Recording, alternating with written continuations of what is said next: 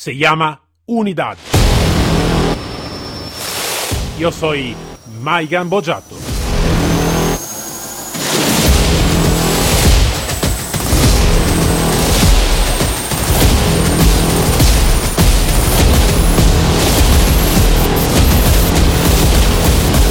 Unidad K9.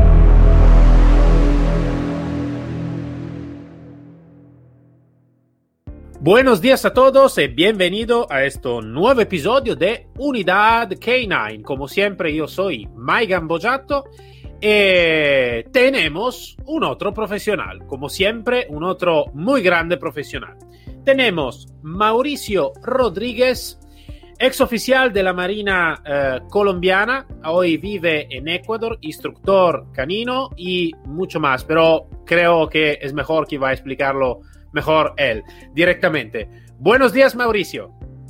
Bayo, muy buenos días, ¿cómo estás? ¿Cómo te ha ido? ¿Cómo, cómo, cómo estás por allá? Muy bien, gracias. ¿Y tú, todo bien? Todo muy bien, muchísimas gracias. Qué bonita oportunidad de charlar contigo por este medio. Muchas gracias, pero yo como digo siempre, la oportunidad es mía y nuestra de lo que van a oír eh, la, la, la, vuestra experiencia, porque juntos sí que podemos poner piedra sobre piedra eh, por crear un muro de conocimiento, de conocimiento sobre los K9 que creo lo necesita. el conocimiento, no por el interior, eh, por, por lo, lo, que estamos haciendo, más también un poquito en el exterior, ¿no? Crear un poquito la idea del perro de trabajo, K9, todo, ¿no?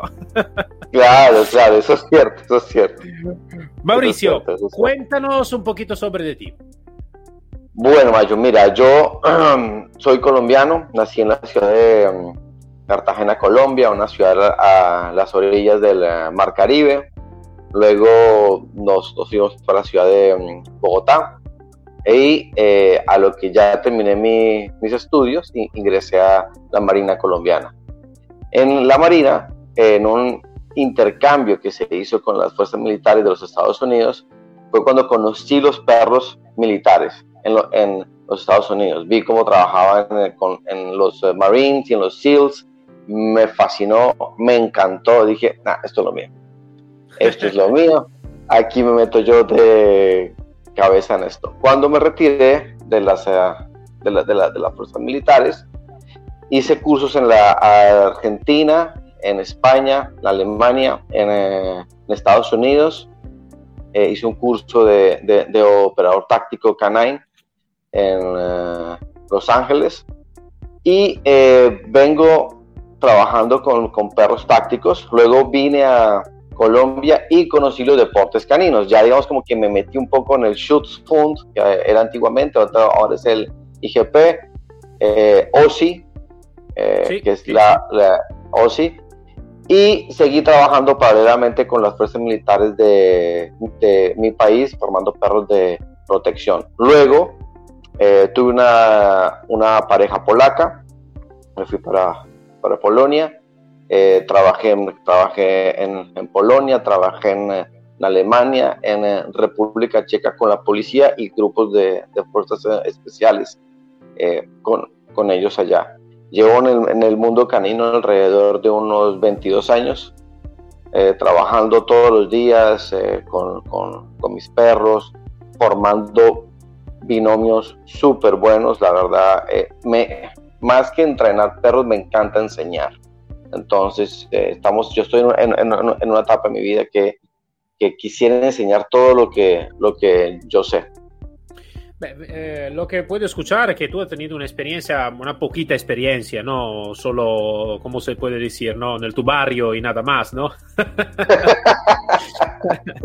no, sí, digo, me, me, encanta. Eh, yo creo que personas como tú que han hecho toda esa experiencia en otro país, uh, creo que es la llave para, para dar más conocimiento porque realmente lo que veo es que más la persona ha tenido experiencia también en otro país, otro punto de vista, otra modalidad también de acceso ¿no? a esta tipología de, de servicio uh, y más tiene una visión más amplia, ¿no? De, no solo de técnica, uh -huh. más también de, de, de, experiencia ¿no? directa, de, punto de vista, de intercambio. ¿no? Uh, entonces creo que es algo de fundamental para, para, para llegar a un, buen éxito y para enseñar también que es lo que te gusta. Bueno, Mauricio, me encanta, alguna cosa la compartimos. Eh, también de Estados Unidos, entonces también tenemos también conocimiento ¿no? de la mentalidad a veces de, de, los americanos, la poquito de la Europa y todo. Yo no, no conozco muy del Sudamérica, que es una, lugar donde nunca he sido en mi vida y quiero de, de estar seguro pronto. Y um, cuéntanos un poquito esto, un poquito más en profundidad, lo que te encantó cuando eh, cuando trabajaste con eh, los Marines eh, sobre el tema de los K9, ¿no? Entonces, mm, háblame un poquito de esto, porque creo que esto ha sido un punto fundamental en tu vida, ¿no? De estar en contacto con él y todo. ¿Se puede contar un poquito más sobre esto? No, sí, claro, podemos, sí, podemos, podemos contar. cuando yo conocí todo el tema de los, de, los perros con los Marines y con los, con los SEALs, eh, fuimos, fue un intercambio, yo era un eh, subteniente y me mandaron allá a hacer una especialización en eh, combate. Y justo en ese momento estábamos viendo el entrenamiento de protección que tienen ellos, que hacen con los, con, los perros. Y la, la, manera como ellos trabajan, como entrenaban el, el, perro. Todos en, todos en ese momento eran pastores alemanes. Eh, como entraban con el, con el perro, me pareció algo espectacular.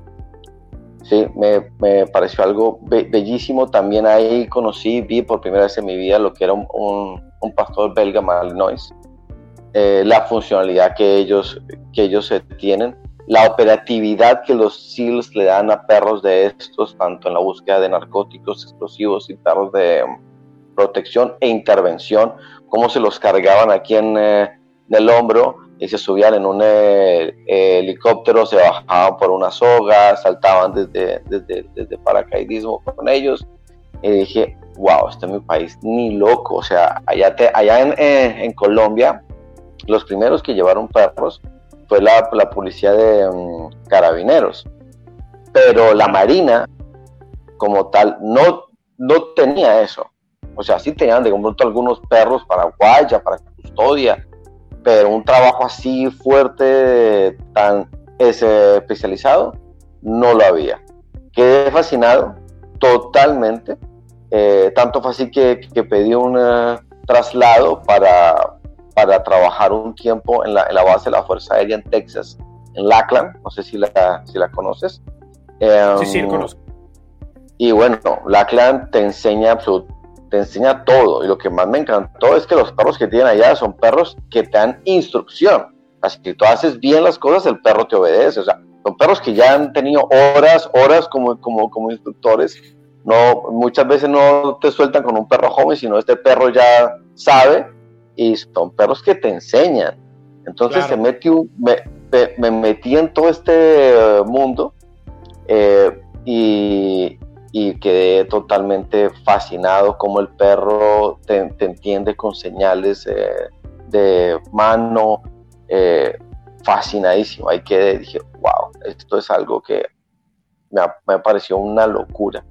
Y seguí ahí con eso, seguí, seguí, seguí, seguí. Qué bueno. no, te he preguntado esto directamente porque a veces pregunto, ¿no? Algún éxito, ¿no? Que la persona ha tenido y todo. Pero cuando, así que tú me contaste esto, mm, esto a veces no está en la vida de todos la persona. Todos son puntos fundamentales en vida, de elección y todo. Pero está algún punto que es más, a veces no importante y que te va realmente a cambiar la vida, ¿no? Entonces, esto creo que ha sido un punto de esta tipología, lo que, lo que pienso, ¿no?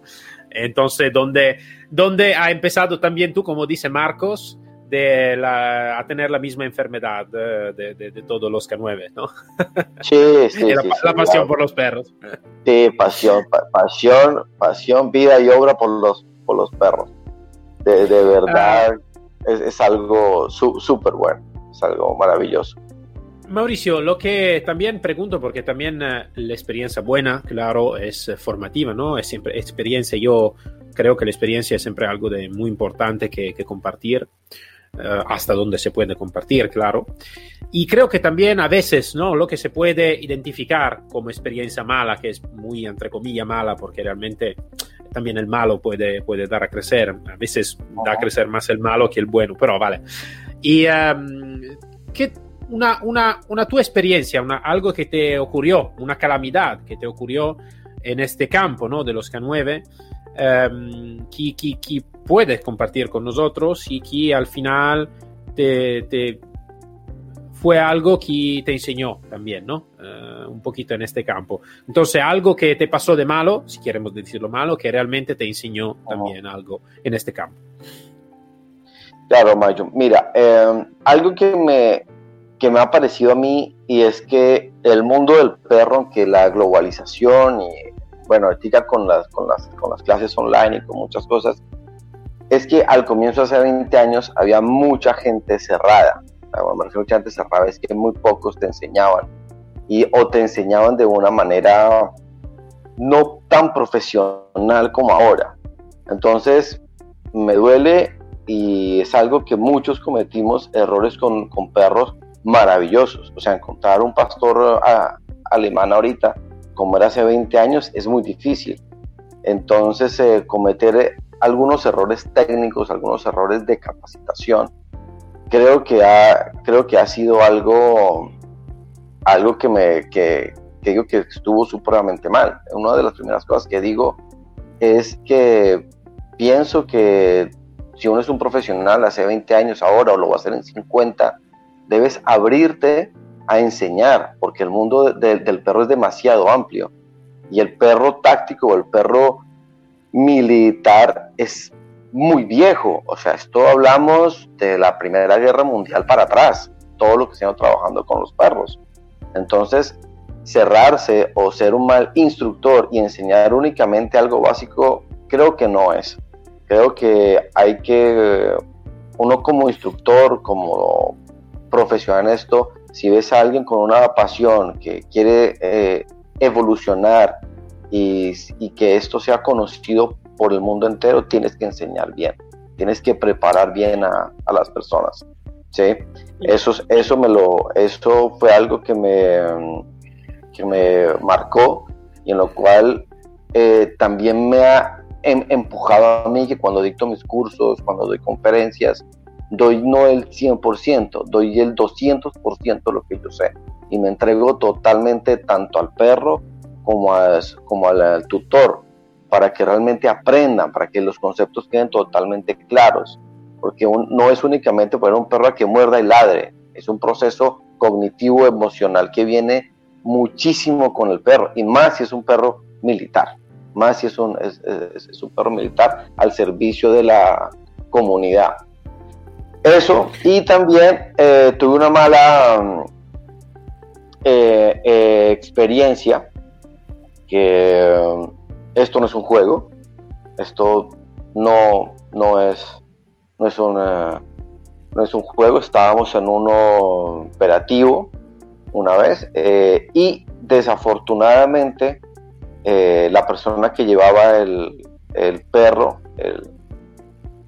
no siguió las órdenes que le habíamos dado varios instructores y la persona ingresó a un aula y a esa aula desafortunadamente había una carga explosiva y los dos fallecieron, tanto el perro como el guía. Entonces esto nos hace e, e, evaluar muchísimo los protocolos de seguridad y cómo la persona tiene que ir con su perro y los procesos psicológicos que una persona con un perro K9 debe ir. Porque he conocido en, la vida, como les llamo yo, eh, antes de que empiecen a estudiar, sean las fuerzas eh, militares o sea personal civil, eh, muchas personas que son graduados de la Universidad Internacional de YouTube. Entonces creen que todo lo que ven en, YouTube es un perro que ya que cualquier perro puede, puede hacerlo y se creen pequeños rambos. Entonces uno como instructor les va diciendo paso a paso. Cuando no hacen el, el paso a paso tenemos estos eh, accidentes lamentables. Mira, es algo claro, de, son cosas que marcan bastante. Y de las dos cosas que tú nos has dicho, yo comparto las dos. La, la, primera, soy de acuerdo al mil por ciento, donde eh, sí que un instructor no solo necesita o debería que hacer todo lo que tú nos has dicho, pero yo creo que tiene también la responsabilidad de hacerlo. O mejor, yo creo que todos nosotros tenemos la responsabilidad de hacer todo esto porque al final donde no puedo llegar yo puede llegar tú, donde no puede llegar tú puede llegar una otra persona y todos juntos sí que podemos evolucionarnos. También creo que es una calidad del ser humano, ¿no? De evolucionarse y de hacer siempre algo de mejor, ¿no? Y eh, lamentablemente está alguna realidad, realidad donde en realidad es todo muy cerrado. Yo te digo, para mí ha sido una muy grande sorpresa de... Eh, como tú sabes, esto es el primer podcast en, idioma español de, esta tipología. Y um, hablando con uh, España, Portugal, todo Sudamérica o lo que sea. Y uh, estoy notando una apertura de mente muy grande que no encontré en mi país de origen, ejemplo en Italia, donde todo está muy cerrado, muy cerrado. Eh, donde el instructor habla solo con otros instructores italianos, donde la formación está solo hecha en Italia, donde no se habla, con... yo te estoy, hablando de Fuerza Armada o de policía, no te estoy hablando de deporte, donde no está un, ok, el instructor que necesita que estar bueno, necesita que ir en otro país a formarse y el otro país también necesita que formarse también en Italia. Como, como en realidad estoy encontrando ahora, ¿no? Como es normal que, no sé, un, como, ti, como tú, ¿no? Ejército de, perdona, Marina de Colombia, trabajado con Estados Unidos, después ha hecho experiencia ahí, ahí, ahí, ahí, está trabajando ahora en Ecuador y todo. Esto en Italia, ejemplo, no, no, no, no, no ocurre. Y esto es algo que, ejemplo, que algún país eh, puede ser que está bastante cerrado. Y en el estar cerrado, claro que no se puede evolucionar nada, ¿no? Es como si yo voy a mirar solo en mi jardín el mi jardín puede ser el mejor del mundo, pero si miro también el tú, el tuyo, eh, puede ser que el tuyo es mejor. Entonces, si soy inteligente, te pido y te digo, Mauricio, ¿cómo es posible que el tu jardín es mejor que el mío? Vale. así Cuéntame, ¿no? Así y, es, Pero, y lo otro, claro que a veces no, nosotros lo sabemos muy bien, que en, en la intervención en general, a veces la mejoría de la del, protocolo, del proceso, a veces va a mejorar con eh, algo que va a pasar de malo. Eh, eso a veces puede ocurrir, pero también es, es bueno de, eh, ¿cómo se puede decir? No hacer que el fallecimiento de alguna persona o de algún perro en este caso también sea inútil, ¿no? Entonces necesitamos que pensar para mejorar también todos los protocolos, la tipología de intervención y todos, ¿no? Esto, esto es algo. Bueno, uh, Mauricio, hablando un poquito más, ¿no? Así que tú has tenido también la experiencia en Estados Unidos. Como tú sabes, en el Estados Unidos está una tipología de entrenamiento que hablan de multipurpose dog, ¿no? El perro duales. Doble y a diferencia de algún país que eh, tiene el perro que hace una cosa, ¿no? Eh, tiene una especialidad y hace una cosa. Si es un perro explosivo, hace el perro explosivo. Segundo la tu uh, profesión y la tu opinión, ¿es mejor el perro duales o el multipurpose dog o el perro que hace una cosa sola? No, para mí, yo, bueno, no es porque haya sido formado por los, por los, por los americanos, porque haya sido formado en los Estados Unidos, pienso que el perro de doble propósito en una unidad policial o, militar se necesita. Porque tú no puedes tener un, perro para detección, un perro para explosivo, un perro para dinero, un perro para narcótico y un perro para protección. Entonces, digamos que en la entrada de una base, o si vas a hacer una requisa a, containers o vas a entrar a algún lugar, pues tienes que llevarte toda la unidad canina. Eso, para mi concepto, pues, está, está totalmente mal. Si tú formas a un binomio, a un equipo y tienes una raza de, perro que viene de una genética súper buena, con la técnica adecuada, este perro, como tú lo has visto y como algunas personas ya lo han visto yo en, los Estados Unidos, puede ser un perro de detección de narcóticos y un perro de protección al mismo tiempo, en lo cual hace más efectivo el trabajo policial y el trabajo militar. A mí no me gusta, obviamente, eh, pienso que el perro doble propósito debe tener una especialidad en olfato, o es detección de drogas y protección, o explosivos, si no se usa mucho, y protección, pero no tres. Yo he, conocido personas que me han dicho, nunca, nunca yo lo he visto porque pienso que no, pienso que no sé, que no, que no, que no es eh, de explosivo, drogas y protección. La, verdad pienso que el PRO debe tener una sola especialidad en, eh, olfato más la protección. Porque muchas veces eh, lo he analizado y lo he y lo intento hacerlo, pero un perro con dos especialidades en algún momento te puede fallar. Entonces, eh, como lo he visto y cómo se trabaja, es una especialidad de olfato y protección, que me parece lo mejor que hay. Tanto como es súper bueno. Vale, vale, vale, vale. Eh, esto es interesante porque, claro, cada uno tiene la su opinión. Algunos me dicen, no, no, yo prefiero el perro que hace una cosa sola. Uh, alguien que dice, no, prefiero el perro que hace más cosas. Y claro que yo estoy un poquito solo en duda, eh, Mauricio, no sé si puede compartirlo conmigo o quiere de, de, de, de sul perro antiexplosivo. Eh, por alguna tipología también de perro. Uh, si la mi duda es si estaría mejor que el perro, solo el perro antiexplosivo estaría como una especialidad sola.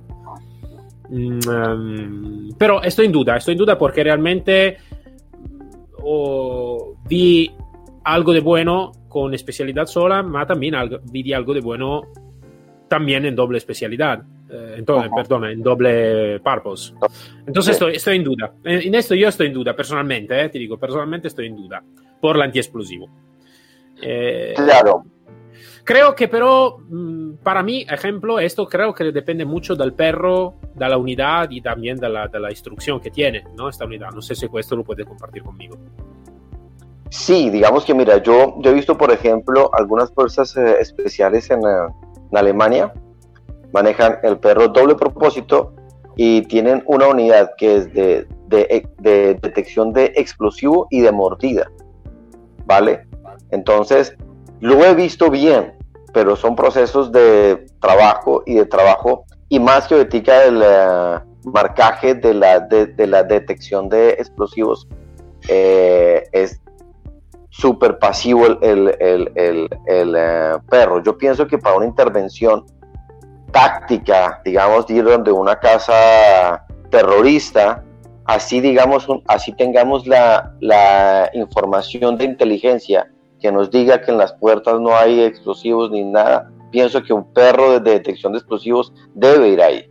Y si es dual, pues sería muchísimo mejor porque salvará la vida de toda la unidad canina. Ah, sí, sí, seguro, eh, seguro, Pero, pero en la diferencia que si digamos es un perro de búsqueda de minas, se supone que es un terreno ya que no hay ni terroristas ni nada de esto, es un terreno ya limpio, si el perro en ese, en ese caso para mí debe tener una sola especialidad, que solamente busque las eh, minas y ya, o el perro que patrulla en, países de, alto conflicto armado, que las bombas las, eh, las ponen por la carretera o algo, también pienso que el perro debe solamente detectar la, la, el, el, explosivo, porque se podría confundir eh, en, mi, en mi parecer he visto en, algunos países en, África videos, en, Israel también vi videos en los cuales el perro era doble propósito y el perro emitía el sonido más mínimo, ¡pum!, volaban todos. Entonces pienso que esto hay que saberlo manejar supremamente bien, pero sí para yo lo, lo, pienso como te dije, para una unidad que va a entrar a un edificio, una casa, o algo antiterrorista, sí debe tener un perro antiexplosivo. Sí, sí, sí, claro, claro. Esto creo que es algo de, sí, de importante también de, de evaluar dónde, dónde, se va a emplear ¿no? esta tipología de unidad, claro, esto, esto es súper importante. Mauricio, si tú necesitarías que decir dos calidades de la unidad, ¿no? De la unidad K9, que para ti son las dos calidades, necesitan, claro, lo sé, muchas calidades, pero solo dos, ¿no? Las dos más importantes que para ti, con la tu experiencia, encontré que dice, no, para mí estas son las dos características fundamentales por ser una buena unidad K9. Para mí, eh, primero, genética. La, parte canina tiene que tener genética. Tiene que tener muchísima genética. Eh, y la otra, técnica.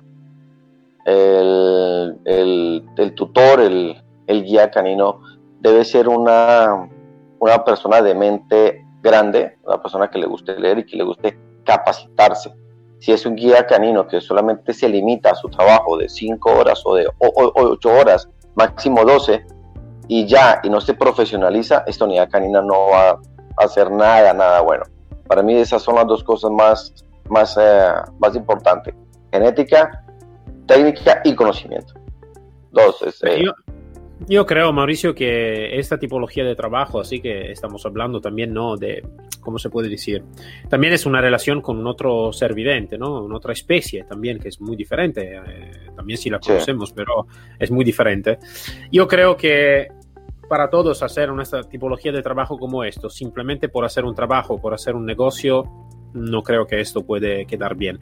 Creo que se necesita, por supuesto, mucha pasión, si no, no vamos a ninguna parte. Eso es lo que creo yo y también lo que he mirado también en otros profesionales. Sí, sí, también, pasión.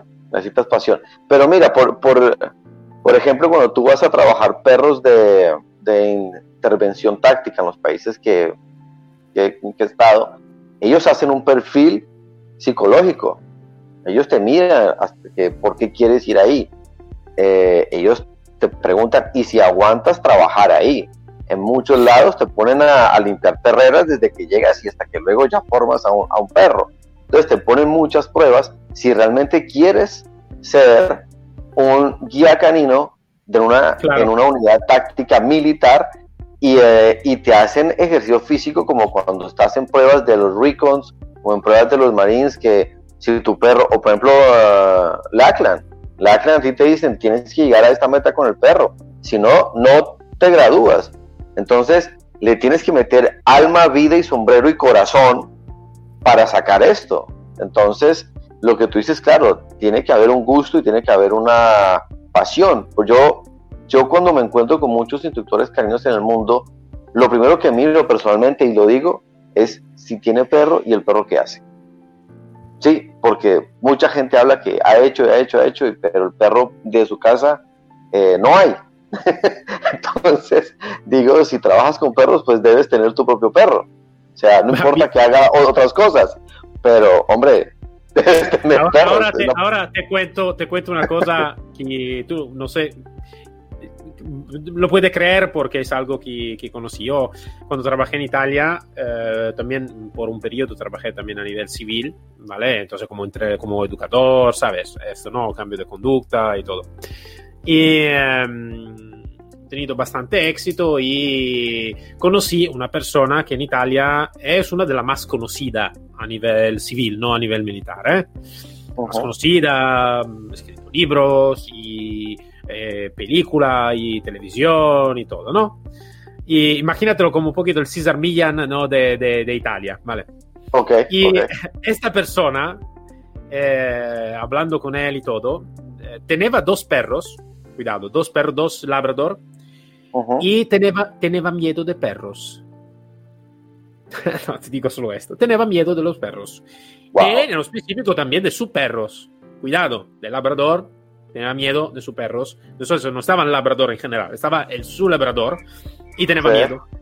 Y eh, cuando hablé con él, la, mi pregunta fue, bueno, si tú vas a enseñar, ¿cómo puedes enseñar si tú no tienes, como se dice, no, esta no sé cómo explicarlo ahora porque, claro, no, es el mi idioma madre, ¿no? el español, pero es como decir, ¿qué, qué, qué, qué está, qué puede enseñar a otros si no lo sabes para ti mismo, ¿no? ¿Vale? Claro. Y, uh, y nada, no me, en realidad no me contestó nada. Y, pero te digo, es una persona muy famosa, muy, muy famosa. Y que digo que es como lo que como, como, como dicho, ¿no? Como César Milán, Dog Whisperer, ¿no? Ah, que va a hablar a los perros. Pero bueno, pero esto sí que va a ocurrir. Entonces sí, estoy totalmente de acuerdo contigo. Entonces, lo que tú has dicho también no es broma, porque tenemos muchos ejemplos de todo esto. Vale. Bueno, Mauricio, entonces Vale, estamos acabando. Me gustaría de hablar contigo mucho más, pero como siempre, el tiempo puede ser nuestro amigo o menos. Entonces, pero tenemos, como se dice, un tiempo que respetar. Y, eh, pero quiero hacerte también la última pregunta. Esta la estoy haciendo todos porque es una pregunta un poquito así. También no es muy técnica, lo sé, pero este podcast quiero que puede llegar a muchas personas, no solo a personas técnicas que ya conozcan este ambiente. Em, como tú sabes, el pastor belga malinois hoy es uno de, los perros más conocidos y más utilizados también en Fuerza Armada y todo, ¿no? A veces no sé cuánto, a veces más también el pastor alemán. O, mejor, al, mismo, al mismo número. Ah, para ti sí que es la mejor elección tener el pastor belga malinois. O para ti, por alguna tipología de especialidad, estaría mejor de mirar otra tipología de perro. Wow, qué buena pregunta. Como dice un instructor mío hace tiempo que vi, una pregunta corta por una respuesta tan larga. Eh, bueno, mira, yo he trabajado con diferentes razas, crié, viví y mis primeros perros fueron pastores alemanes, de líneas de, de trabajo antiguas. Ahorita tengo y estoy empezando a criar pastor belga malinois. Eh, el Malinois claramente es un perro mucho más ágil, es un perro que es más fácil para que tú lleves a todo lugar, no pesa los cuarenta y pico de kilos que pesa un, eh, alemán, el pastor alemán, eh, digamos que como mínimo un macho te está pesando 40 kilos, ¿no? A, cierta edad, yo, mi macho, la última, antes de que falleciera, pesaba 46 kilos, entonces perro de, de 11 años de 46 kilos y de, su edad adulta siempre fue 40, más de 43 kilos. Entonces, eh, hay, hay razas que he conocido que son muy versátiles. El pastor alemán, el Doberman, que se utilizó mucho, se utilizó mucho. Eh, el, el, Rottweiler también se utilizó, digamos, para la parte perimetral. Ya hay países como Ucrania que lo hacen parte de, de sus fuerzas militares. Eh, pero para mí en este momento y, es un, el pastor belga es un excelente perro. Está punteando mucho el pastor belga y el pastor holandés también ahora. Entonces son dos razas que tienen una versatilidad, son razas muy fáciles para entrenar. Si tienes la genética adecuada, un pastor uh, malinois lo entrenas rapidísimo, la cogen muy rápido. Lo único que yo diría que no me gusta es que son muy, muy, muy sensibles cuando cachorros. Pero, pero el resto la cogen supremamente rápido. Para mí en este momento pienso que el perro ideal para unidad militar es el eh, Malinois. El pastor alemán me fascina, pero desafortunadamente las, las, las crianzas han hecho que esta raza pierda parte de su funcionalidad. Vale, sí, muy claro queda muy claro. Eh, sí, por mala suerte, el pastor alemán tocó un destino que puede ser que va a tocar a todos los perros que tengan mucha popularidad y mucha moda también, ¿no? Esperamos que no va a tocarlo también por el Malinois para ahora, ¿vale? Pero bueno, eh, Mauricio, me ha encantado estar contigo y muchas gracias por haber compartido muchas cosas, mucho conocimiento. Eh, muchas gracias por así haber sido con nosotros aquí en el podcast. No, a ti, Mayo, muchísimas gracias por la invitación. Es un gusto para mí y siempre estoy acá a lo que necesites. Y, un, gusto, espero que vengas a, Sudamérica y nos podamos conocer personalmente. Seguro que sí, en, en, cuando va pasando todo este cierre total y, todo donde no se puede salir de casa, provincia, nación y todo, Seguro que sí. A mí me gusta, nosotros viajamos mucho y claro que sí, claro que sí, seguro, sin duda. Mm, creo que voy a estar, no sé, un seis meses en todo el Suramérica para, para visitar a todos que, que, que, que me gusta de, de, conocer, entonces seguro que sí. Ahora hablo también el idioma español, entonces vale, no me para más nadie. Exacto, así es. mejor, mejor, mejor. Mauricio, muchas gracias y hasta luego. A ti muchísimas gracias, una feliz tarde y que estés bien. Hasta la próxima. Para todos, nos encontramos el próximo episodio de Unidad K9, siempre conmigo, Mai Gambojato, y con un otro profesional y una otra historia. Hasta luego todos.